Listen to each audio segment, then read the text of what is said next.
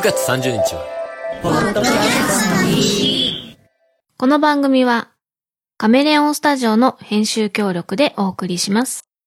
作曲、編曲、音声編集、イマジナリーライブなどは、カメレオンスタジオ。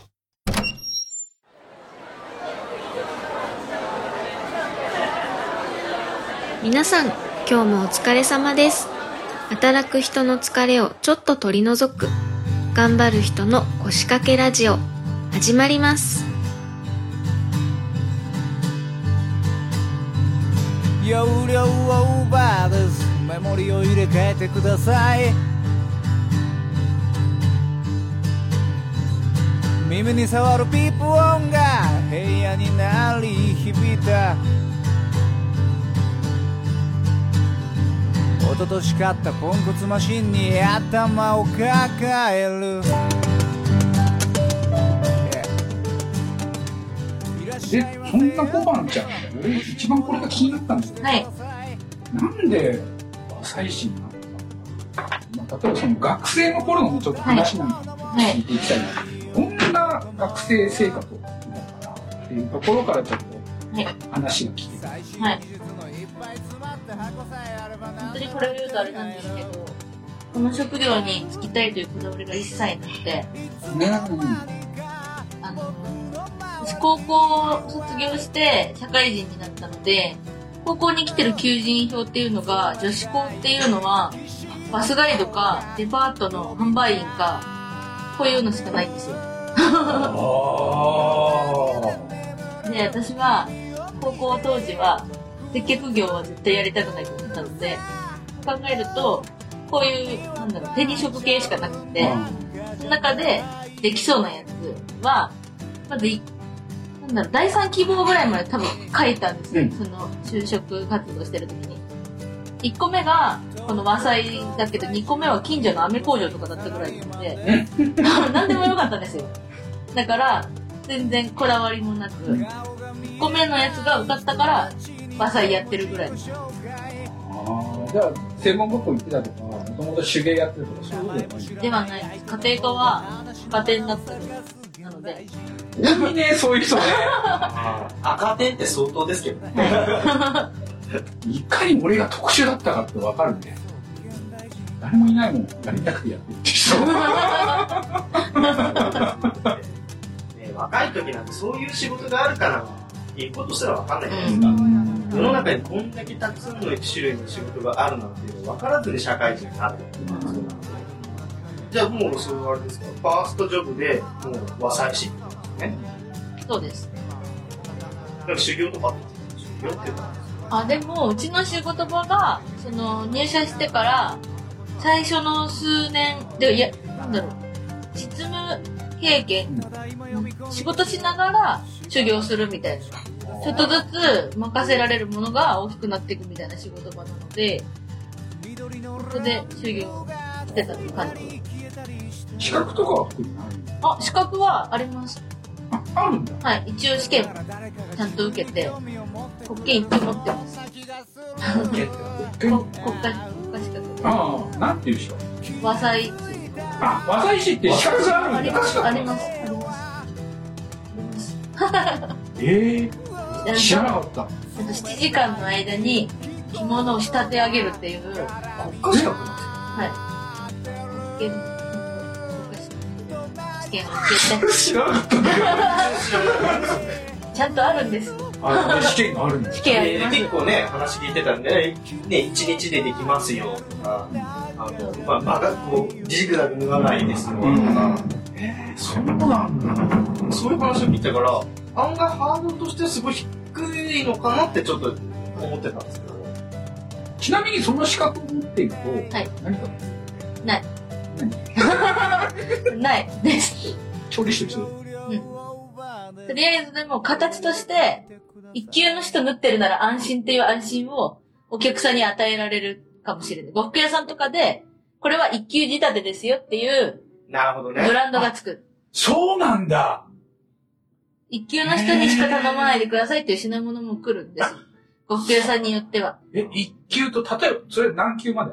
一級が一番上だと思う。3級ぐらいから？3級も、あそうそうですね。3級とかは多分専門学校の生徒ぐらいが取れるやつなあ、のでな、るほど、なるほど。はいはいはい。で、その1級、2級に関しては実務経験何年積んでから受けてくださいねっていう試験なので、あ、じゃあ年数に応じて受けれるところが変わってくるわけだ。はあー全然わかんない。どんな問題が出るのかも筆記論筆記あります。あるんだ？あります。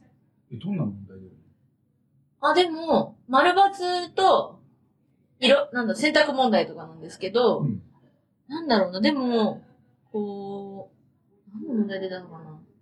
あ、でも、当たり、やってたら当たり前のような問題もたくさんあるんです。手元を明るくしなければならない。丸か×かみたいな。なめちゃった問題とかそれはね、原付き。そう原付のね、免許のね。そう、そういうなめくさった問題もあるし、あとでも、あとなんだろう。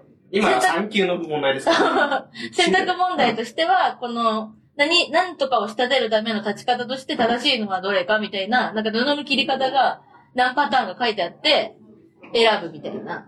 結局やってればわかるけど、やってない人はわかんないみたいな。そうだね。そういう問題とかです。はあ。確かにやってる人はわからんうん。でもやってれば、そう、何年も仕事してれば、別に勉強しなくてもわかるみたいな。あああ。結。局、その、そういうのですね。例えばその1級と3級の問題の違いというか、レベルの違いっていうのは、どの辺にあるんですかひ例えば筆記のところ。筆記は、覚えてないんです。3級のやつ全然。だから全然大変だったんじゃないんだと思うんです。苦労しなかったので。あじゃあもう基本的な本当に毎日仕事をしている。ばっかりなんだ。はい。じゃあその、あれかどちらかというとその実技の方が大変。そうですね。実技が、なんだろう、結局部分内と、あと、途中までやった状態の着物を完成させるっていうところが、7時間以内に収めるっていうのとかが試験なんですけど、間に合わないと減点されていくとか、結局減点方式なんですね、あ試験が。うん、うん、うん。だから、なんだろう。できないところが、その、早くても仕事が荒ければ引かれていくし。だから、その時間内でいかにちゃんといつも通りの仕事できるかみたいなことが大事なので、思い出した。俺もだって、高校1年の中間テスト、調理師の。調理科の。高校1年で中調理師で俺、調理科、食物調理科っていう調理師の免許取れるとこ行ったから、1年生の中間テストが、キュウリの輪切りだったの。キュウリの脇均等にってやつですね。そう、キュウリの輪切り何枚切れるか。で、ちゃんと輪っかになってるかとか、薄さがどのぐらいかっていうの全部チェックされる。スライサーじゃなくて包丁。タタタタタタタで、俺、学年1位取ったのね。優秀だ。1分間で80何枚。1秒よりも早かった。そしたら俺、留年してるんじゃねえかって噂が流れた。あいつ、あいつの輪切りは、あれは現役現じゃない。役じゃない。あいつ絶対留年してる。うんその後の体育の授業の時みんな、俺のとこ来て、留年してる。んだって、とか誰かがデマ情報流したらしく、留年してる。んだって。みんなやっぱそうやって資格、ある、資格を取る。のに、勉強して資格を取る。んですね。ねあ、そういう資格があるのは知らなかったななんか一回なんかで資格の方を見たんですよ、私。うんいろんな職業の。うんそしたら、すっごい面白いですよ。いろんな資格の。畳作る人の、畳を一畳作る試験とか、やっぱ時間内、同じように時間内で、いかに綺麗にできるかとか、うんうんハム、ハム生成する人とかが、なんかもう、すごい綺麗にハムを作るとか、なんか、いろんな職業に同じようなのあんだなと思ったら、めちゃくちゃ面白かったいろんなのあります、試験。資格っていうのがね、衝撃ですけどね。国家資格なのね。そうなんですよ。ちょっとでもハムとかって言いづらいよね。ハム。ハム、ハム、ハム検定。何、何級ですみたいな。何の資格持ってるんですか？ハム。ハム検です。ハム系。ハム系1級です。ハム1ですぐらい。ハム一ですこれ国家資格です。国家資格じゃない。あ、そうなんだ。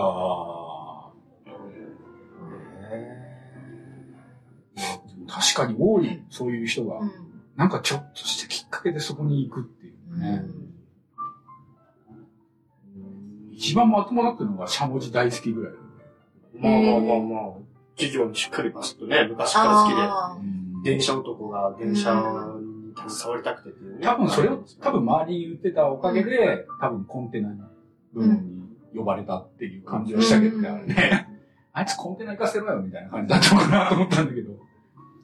あ、そう。で、その、和裁師になって初めて、こう、服を縫うっていうか、うんもう最初から商品縫ってくださいっていうのはさすがになかったんですか？いや、あなたにはまだ、あの、縫わせません。やっぱりその女性が多そうなイメージがある。あ、そうですね。女女子しかいない。ね、あの、はい。おつぼねさんってはいそうですねたくさんいて、はい。ちょっと雑じゃないみたいな、そういうのも多分こう、はいあったと思うんですはいこうね、高校卒業して、その、18歳とかで入って、ね。絶対あるじゃないですか、はいその、いびりじゃないけど。ね、やりそうですよね、そのあね。るんじゃない？多少はすっね。ごいおばあちゃんから、おばさんから、すごいいると思うんですよ。そうですね。います。いました。苦労はするよね、そういったのね人間関係ってやっぱりね。うんまあでも、なんなんだろう、最初は、そんなこう、人に迷惑をかけない紐とかしか縫わされないんで、あのー、なんだ、子供物とか着せるときにこう、縛る紐とか、もうそんな紐しかないので、紐は、紐でまっすぐ縫う練習をさせられて、うん。で、まっすぐ縫えるようになったね、じゃあお袖やってみようかみたいな、そのお袖あその、なんだろう、着物の袖は、ちょっと大変なんですけど、着物の中に着る襦袢の袖っていうのは、一本縫うだけとかだったりするので、数本でできたりとか、あと浴衣の生地は扱いやすい。他の生地に比べて。だからだからそういうのから徐々に任せられて、袖を渡されて、袖から少しずつじゃあ、見頃とかやってみようかみたいな、ちょっとずつラグが上がってくる。じゃあ実際じゃあ一着縫ってみてってところまで何年ぐらいかかでも、一着、一着、あ、でも一年目で一着飲ませてもらったと思います。なああ、やっぱり早いね。スピード早いんだね。うん。その、一日一着とかじゃなくって、できるところまででいいから、やってみてっていう感じで、期限が長いやつ渡されて、で、ちょっとずつ、一日でできるようになっていくみたいな。センスあるやつとないやつって、なんか違いあるんですか？こいつはすごいみたいな。和裁師のメッシみたいな。あ、でも、でもどうなんだろう。でも、一年目の最初から振動と呼ばれていたやつとか、すごいヒゲ面とうんか。あ、いいですら。えー、どうだろセンスあるわ、みたいな。う。でも、今もう辞めちゃった先輩とかは、1年生の時から見てたら、そんな人だった気がします。今いないので、そんなにすごい人が。やっぱあの人材がどんどんあれなんですか。才能ある人間がどんどん和裁師という職業から離れていってるっていう。そうですよね。発掘したいですよね。発掘してどうすんの？じゃあ、和裁師をもっとメジャーにする。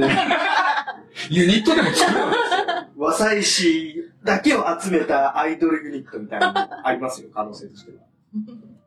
みんな国国家資格持ちのアイドルユニットです。WS、S ですか？和裁師。和裁師だからうん48ってつければいいんですか、最後に。48人。まあまあ5人ぐらいから始めましょうね。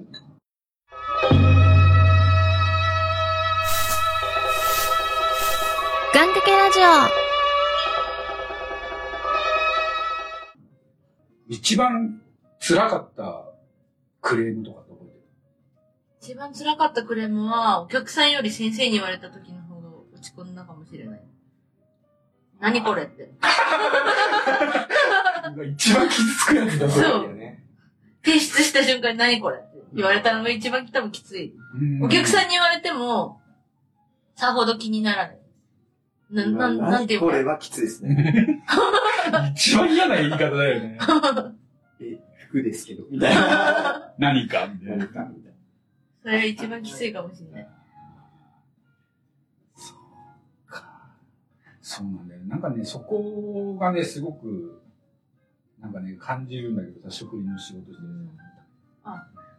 コニーとかもさ、なんか、そういうのがあるかどうかわかんないんだけど、お客さんってさ、人によって全然感覚が違うじゃない？それこそその、答えを持ってってあげた方が早いお客さんとかっていう話もちょっと以前したけどさ、はいはい。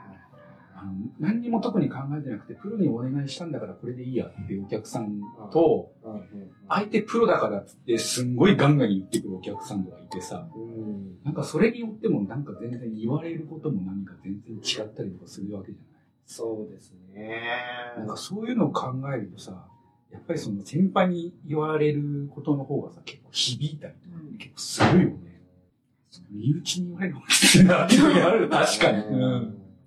そうっすね。まあでも、なんか僕は物を作るというよりも、どちらかというと、なんかサービスとかビジネス一緒に作っていきましょうスタンスなんで、うんなんか何か答えがあったクオリティの高いものをどうぞっていうことは最近はもうないですうね。ん。だから、なんかこう、ダメ出しされるというよりも、さあ、じゃあ困ったことになりましたね。どうしましょう？一緒に考えましょう。スタンスが多いから、逆に何これって言われることってあんまりないんですよね。そのほら、一緒に考えましょうって言ったところでさ、結局本人に全部任せてる人とかっているでしょ。まあそう。そういう人、そういう人、そういう人 一緒に頑張りましょうっていうスタンスがまず大前提なので、うんでも、どうにもなんないってなった時に、じゃあ僕が何とかしますっていう、後からこう、まくっていくんですね。でも、何とかしますって言った時には僕の頭の中では解決策はもう頭の中そうだよね。出来上がってる。絶対そうだよ。そうじゃなかった。そんなこと絶対言わないもん。そんな感じですね。で、僕もショックだったことは、仕事に入って言われてショックだったことっていうのはあんまないんですけど、あのー、あれですね。あのね、大学の時に、僕留学してた時に、論文をこう、もう、もう僕はもう普通の授業、外国の人と同じ授業に出てたので、だから論文も全部英語で書かなくちゃいけなくて、うん論文バーって書いて、何徹もしながら書いたんですよ。で、教授に持ってって提出した時に、あの、ホッチキスをこうやって外されて、で、入って渡されて、僕が渡したやつを返されたんですよ、うんホッチキスを取って。で、目の前のゴミ箱に、こっちが燃えないゴミで、こっちが燃えるゴミだからって言われて、チキスは燃えないゴミですよねえーってなって。だからこれはもうゴミだと。あ、でもそれに近いかもしれない。だから今の、今の、何これって話を聞いて、あ、そのやつに似てるわ。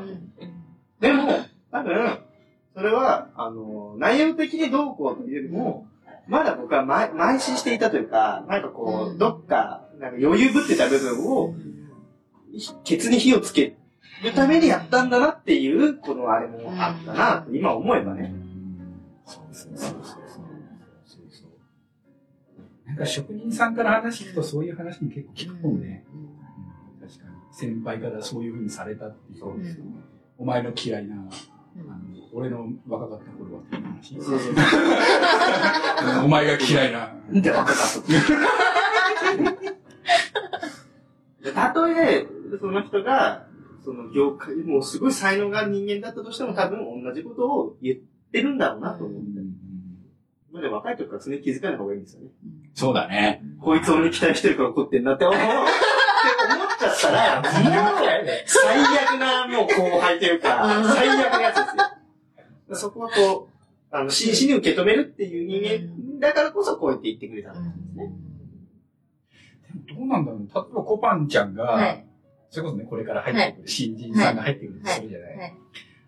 入ってきてさ、はい。それこそ、あ、この子はいい筋してるなっていう子が来たら、はい。厳しくする？優しくする？まあ、それ性格的なものもあるかもしれないけど、技術を教えようと思ったら、どっちにする、私、でも、私がやってもらったのが、別に最初に厳しくされるってことは全然なかったので、まず、ちゃんと基本のことをちゃんと教えてあげようと思って、ちゃんと基本のことを教えて、それで、なんだろう。なんだろうな。まず、その子にベースを作ってあげないと、うんいいか悪いかなんてわかんないし、だから、最初からそんな、だ、ダメだとか言ってもしょうがないので、最初は、割と褒めちゃうかもしれない。私は。いいよ よ、よくできたじゃんみたいな。それで、でもここもうちょっと、じゃあ、まっすぐ縫えるようにした方がいいよっていう教え方とかで、ちょっとずつ教えて、これこの間も言ったよね。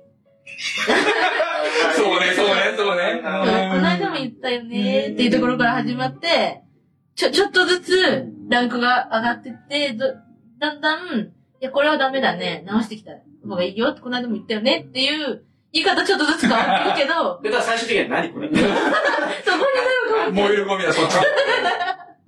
そう、ちゃん、注意はしたいですね、ちゃんと。じゃないと、これから困るよっていうのを、ほんと最初のうちに教えてあげないと、苦労するのその子なので、なるほどね。難しいでも、今の子にそれを教えるのはそうなんです。そうなんですよ。ダメなんですよ、みんな。難しいですよね。人を教えるのは難しいですよね。難しい。うんそれこそ、習い事感覚で入ってきちゃう人が最近多くて。だから、ああ、私ここ合わないんだと思って、見切りつけるのすっごい早くて。数ヶ月でみんな辞めちゃうんですよ。だから、ああ、違うなって。ダメだったんだな、この人この仕事場じゃって思う。浅井市から次の職場って言ったら何なの浅井市もう一回なんてないよね、多分ね。ないですね全然違うことやるよね。はい多分目指してるところが違うんだと思うんですよ。やっぱそういう子たちって一着縫えるようになったら満足みたいな。うんそこでそこじゃないよ作っちゃってるのがね。だからそこまでに時間がかかりすぎると、もうできないやってなっちゃうと思うんですよ。でもその、なんていうか、一着できるようになりましたっていうのが、割と早く数年できるようになったら、うん次に次にってなるときは、あとはタイムアタックっていうよりも、うんなんかもっとこのすげえものを作りてえみたいな、そういう欲求を満たす空間ってあるんですかなんか作品展。うんあ、いや、作品展とかない、ないです。っていうの全然ないけど、だからその辺が、もうただの自己満にしかなってこなくて、うん なるほどね。結局、この間より30分早く縫えた私すごいとか、この間ここのところがちょっとなんか、な、な、なんとも言えなかったけど、綺麗にできたみたいな、すごい。まあそういうのです。すげえわかるわ。えー、でもなんかはあった方がなんか良さそうですね、でもね。うん自分のな中ででもその目的がね、違うんだよね。うん結局その、目には、コパンちゃんの特に目には見えない。うん俺らなんか調理場から覗くぐらいしかできないけど、結局相手ってお客さん、でお客さんがどういうリアクションをするかしかもうなくって、そこに対して失礼がないようにとか、極力いいものをっていうところで、自分の技術を磨いていくっていうところしか、自分のモチベーションってないんだよね。なるほどね。だからね、難しいんだよ、職人さんって。だから自己満足になっていくし、下の子に教えるのも下手くそになってくる そうなんですよね。教えるの本当に、なんか、感覚で、こう、覚えてほしいから、口で教えられないんですよ。その、なんなんだろう。あと、ここうシュッてパッてパキンシュッシュッみたいな。長島さんみたいな。う、でもそう、そうかね。なんか、ここを、あと、こう2、2、3分、あ10 10個やったぐらいみたいな、なんか、ちょっとの感覚とかを教えられない。全然。だから、これ、これも何回もやって、正直な話、失敗しながら覚えていくものだから、一回で決めたいという人には教えられないんだよ、みたいな、っていう感覚を全然教えられない。だから、とりあえずやってみてって言って、失敗した人が来て、あ、これじゃダメだね。もうちょっとこここうした方がいいんじゃないっていう教え方しかできない。できないね。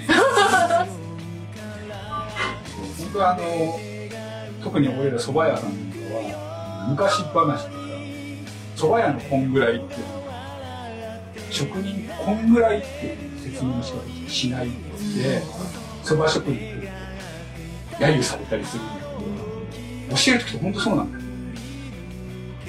例えば味ちょっと見てくださいって言われたら、いいんだよ。砂糖ね、こんぐらいとかね。もう本当にね、そういう教え方しかできない。うんそうなんだ。あ、そう、それが感覚の世界。そうなんだよ。ちょっとね、これに関しては見てもらって、自分をちょっと深くやっていく。叶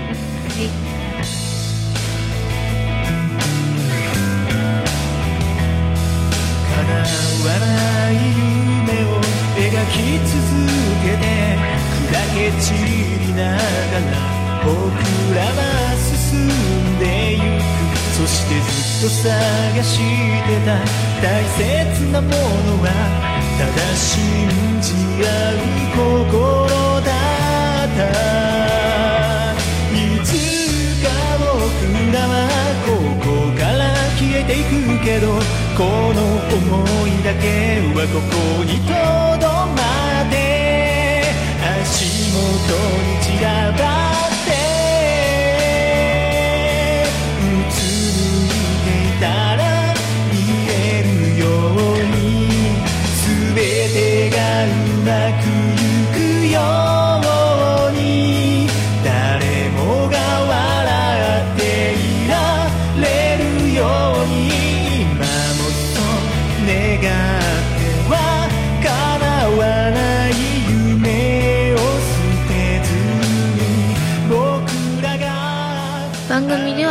さんのメッセージによる参加をお待ちしております。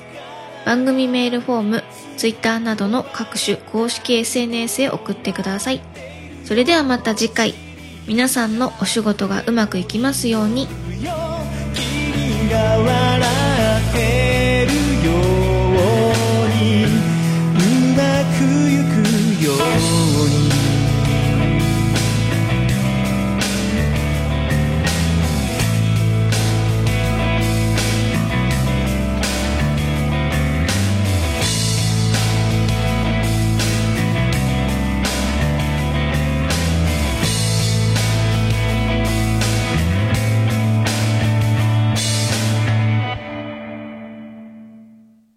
この番組はカメレオンスタジオの編集協力でお送りしました。